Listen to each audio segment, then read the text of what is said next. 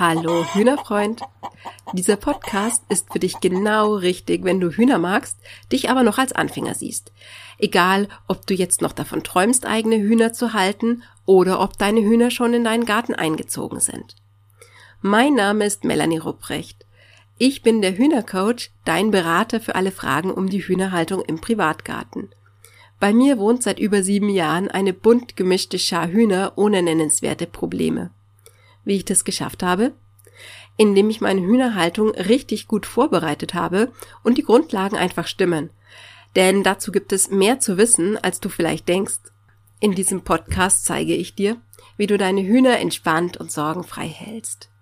Ich beantworte in jeder Folge eine häufig gestellte Anfängerfrage zur Hühnerhaltung und du profitierst von meiner Erfahrung, von vielen praktischen, schnell umsetzbaren Tipps und Empfehlungen, damit du schnell Sicherheit gewinnst und die Zeit mit deinen Hühnern ganz einfach entspannt genießen kannst und deine Hühner ein artgerechtes und glückliches Leben führen.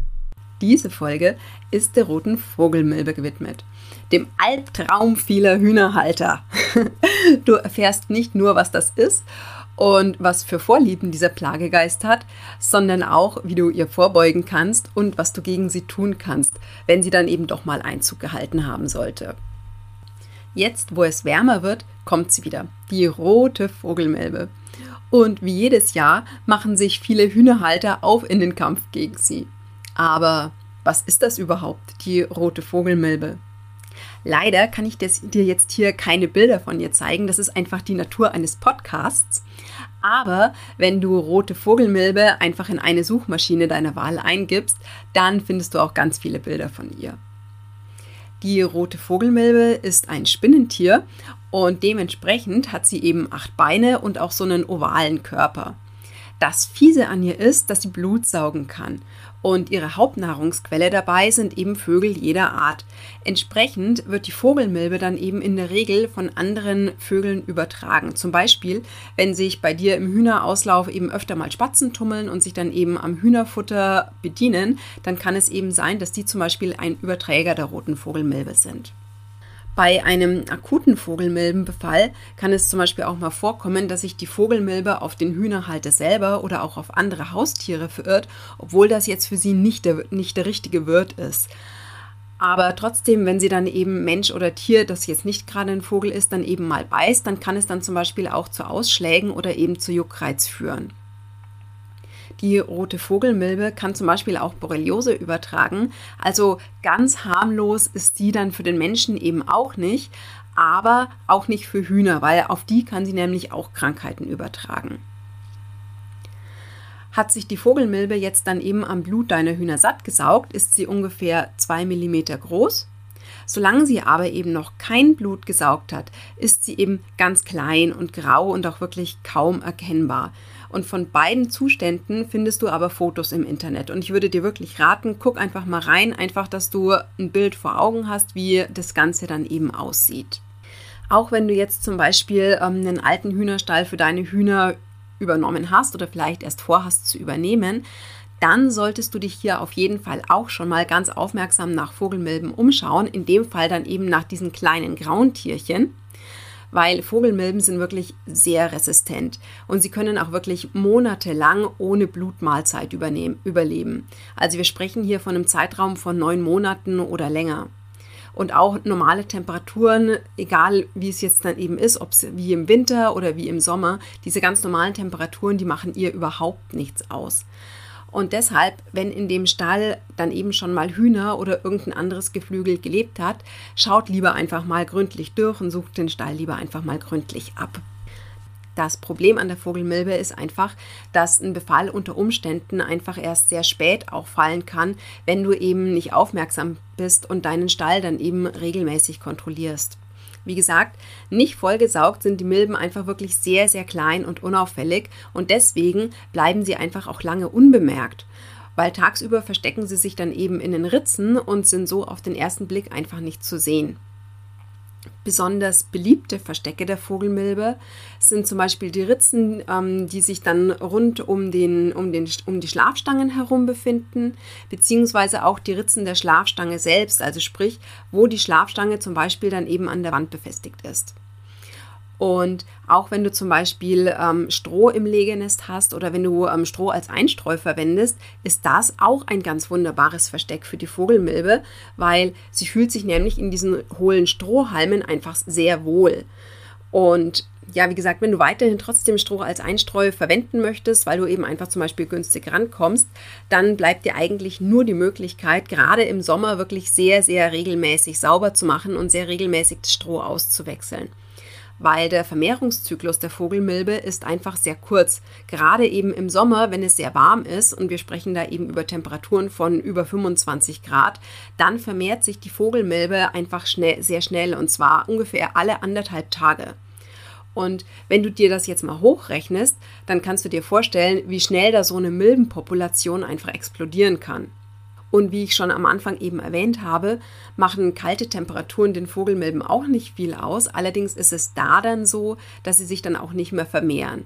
Wenn es draußen relativ kühl ist, also unter 10 Grad ungefähr, wie gesagt, dann stagniert die Vermehrung der Vogelmilbe. Und deswegen gibt es zum Beispiel im Winter auch eigentlich nie Vogelmilbenprobleme. Aber dann zurück zum eigentlichen Thema jetzt erstmal, warum die Vogelmilbe im Stall erst so spät bemerkt wird. Und zwar liegt das auch daran, dass sich die Vogelmilbe eben im Gegensatz zu anderen Parasiten, wie zum Beispiel Federlingen, sich auch nicht auf den Hühnern aufhält. Die rote Vogelmilbe kommt eben erst nachts aus ihren Verstecken raus und ähm, sie hat die Fähigkeit, sie kann ähm, wahrnehmen, wo Körperwärme ist. Also sprich, ähm, sie reagiert auf die Körperwärme der Hühner und krabbelt dann eben auf die Hühner zu und findet sie dann eben dadurch. Und dann saugt sie sich eben an den Hühnern satt. Und wenn sie satt ist, dann ähm, kehrt sie wieder in ihre Verstecke zurück bis zum nächsten Abend. Deswegen findest du zum Beispiel auch tagsüber, wenn du dann eben tagsüber mal bei deinen Hühnern einen Gesundheitscheck machst, auch nie Vogelmilben. Ich würde auch mal behaupten, es gibt ja, es gibt eigentlich keinen Hühnerbestand ohne Vogelmilbe. Aber das Ding ist, wenn du jetzt nur wenige Vogelmilben hast, dann sind die auch kein Problem. Schwierig wird es eben dann erst, wenn der Vogelmilbenbestand sich wirklich explosionsartig vermehrt, was eben gerade im Sommer der Fall sein kann. Und wenn dann eben, ja, sagen wir, tausende von Vogelmilben auf den Hühnern herumkrabbeln und ihnen dann eben in der Nacht das Blut aussaugen, dann kann das einfach wirklich richtig böse Folgen haben. Ganz abgesehen davon, dass es für die Hühner nat natürlich auch ein unheimlicher Stressfaktor ist. Ich meine, stell dir mal vor, du würdest nachts, wenn du eigentlich schlafen willst, ständig von irgendwelchen kleinen widerlichen Viechern gebissen werden und kannst dich nicht mal wirklich dagegen wehren. Also aus eigener Erfahrung kann ich jetzt nur sagen, also mich nervt es zum Beispiel schon unheimlich, wenn sich des Nachts, wenn ich schlafen will, auch nur eine einzige Stechmücke in mein Schlafzimmer verirrt hat und dann die ganze Zeit summend um mich drum herum schwirrt. Also, wie erkennt man denn jetzt eigentlich überhaupt, dass ihr ein Vogelmilbenproblem im Stall hast? Da gibt es mehrere Symptome und ich gehe sie jetzt gemeinsam mit dir durch und zwar von leicht zu schwer. Wenn du deine Hühner sehr gut kennst, dann fällt dir vielleicht als allererstes eine plötzliche Wesensveränderung auf. Dass die Hühner einfach insgesamt jetzt plötzlich hm, ja, unruhiger wirken und so ein bisschen nervöser sind, dass sie zum Beispiel auch nicht mehr gerne in ihren Stall gehen und es eben urplötzlich bevorzugen, dann eben draußen zu nächtigen. Das sind halt so Alarmsignale, auf die du eben reagieren solltest, gerade wenn das bisher nie ein Problem war, dass deine Hühner nachts zum Schlafen in ihren Stall gegangen sind. Dann kann das eben so ein Hinweis sein. Ein weiteres Alarmzeichen ist, wenn deine Hühner dann eben plötzlich insgesamt schlapper wirken. Also sprich, wenn ihre Kämme und Kehläppchen jetzt eben plötzlich blasser sind. Das ist ein Hinweis darauf, dass eben den Hühnern zum Beispiel Blut fehlt. Und bei den Hennen fehl, ähm, fällt dann zum Beispiel eben auch auf, dass sie dann plötzlich nicht mehr so gut legen, obwohl es gar keinen Grund dafür gibt. Übrigens, ähm, so als kleinen Einschub noch, gerade wenn ihr jetzt brütende Glucken habt, da müsst ihr wirklich auch sehr, sehr gut aufpassen ähm, auf die Vogelmilben, weil gerade brütende Glucken sind wirklich ein leichtes Opfer für die. Also da wirklich dann guten Auge drauf haben. Aber weiter zu den Symptomen.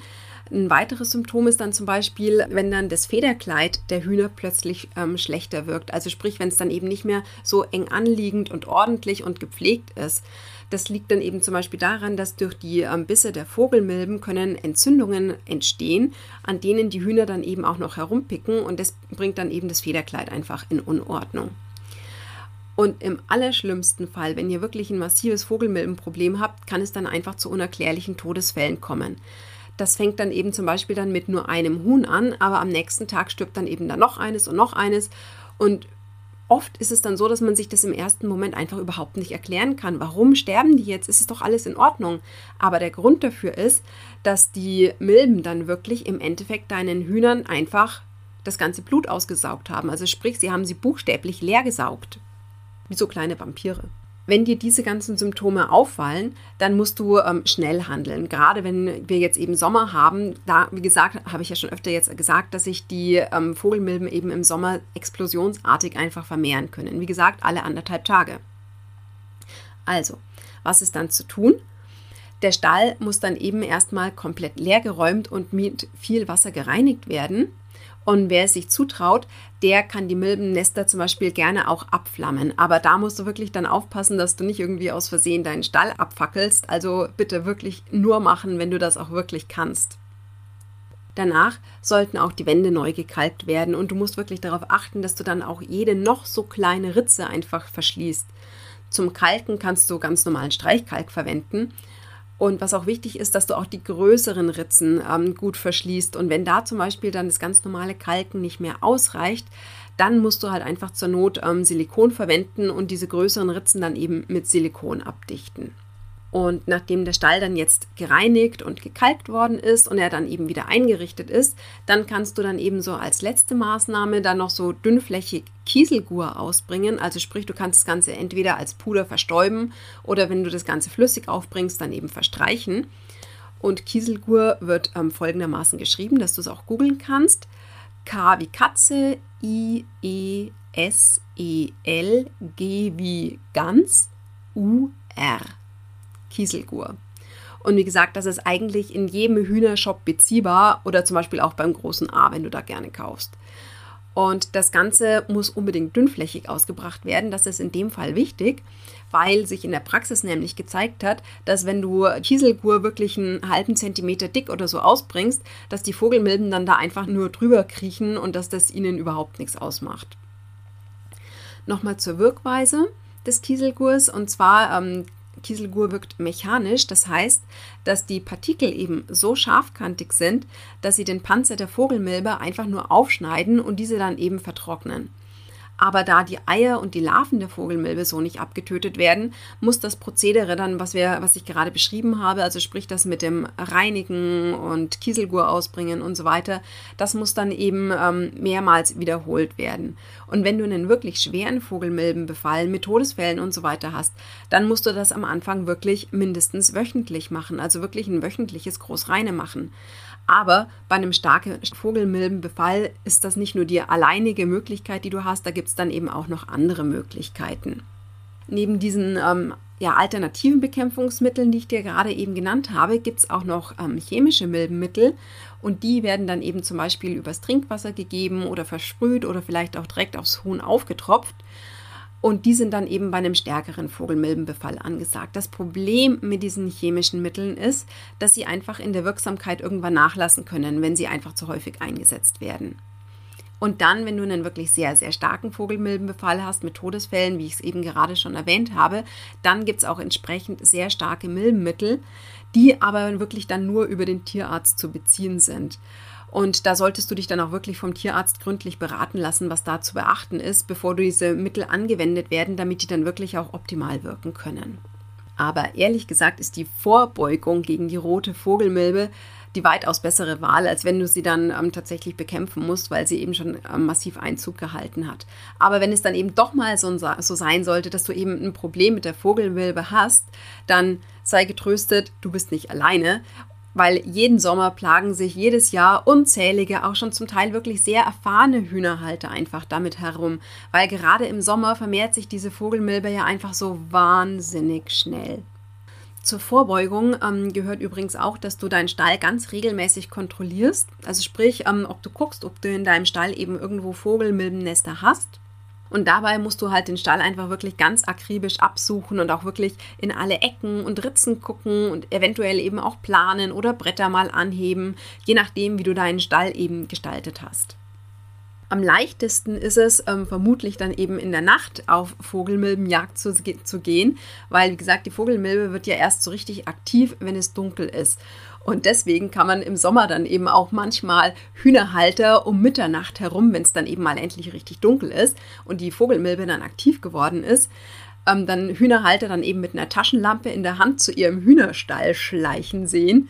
Denn so können sie dann eben ähm, einen Blick von unten auf die Schlafstangen werfen und sehen dann eben, ähm, ob dort Vogelmilbenverkehr ist.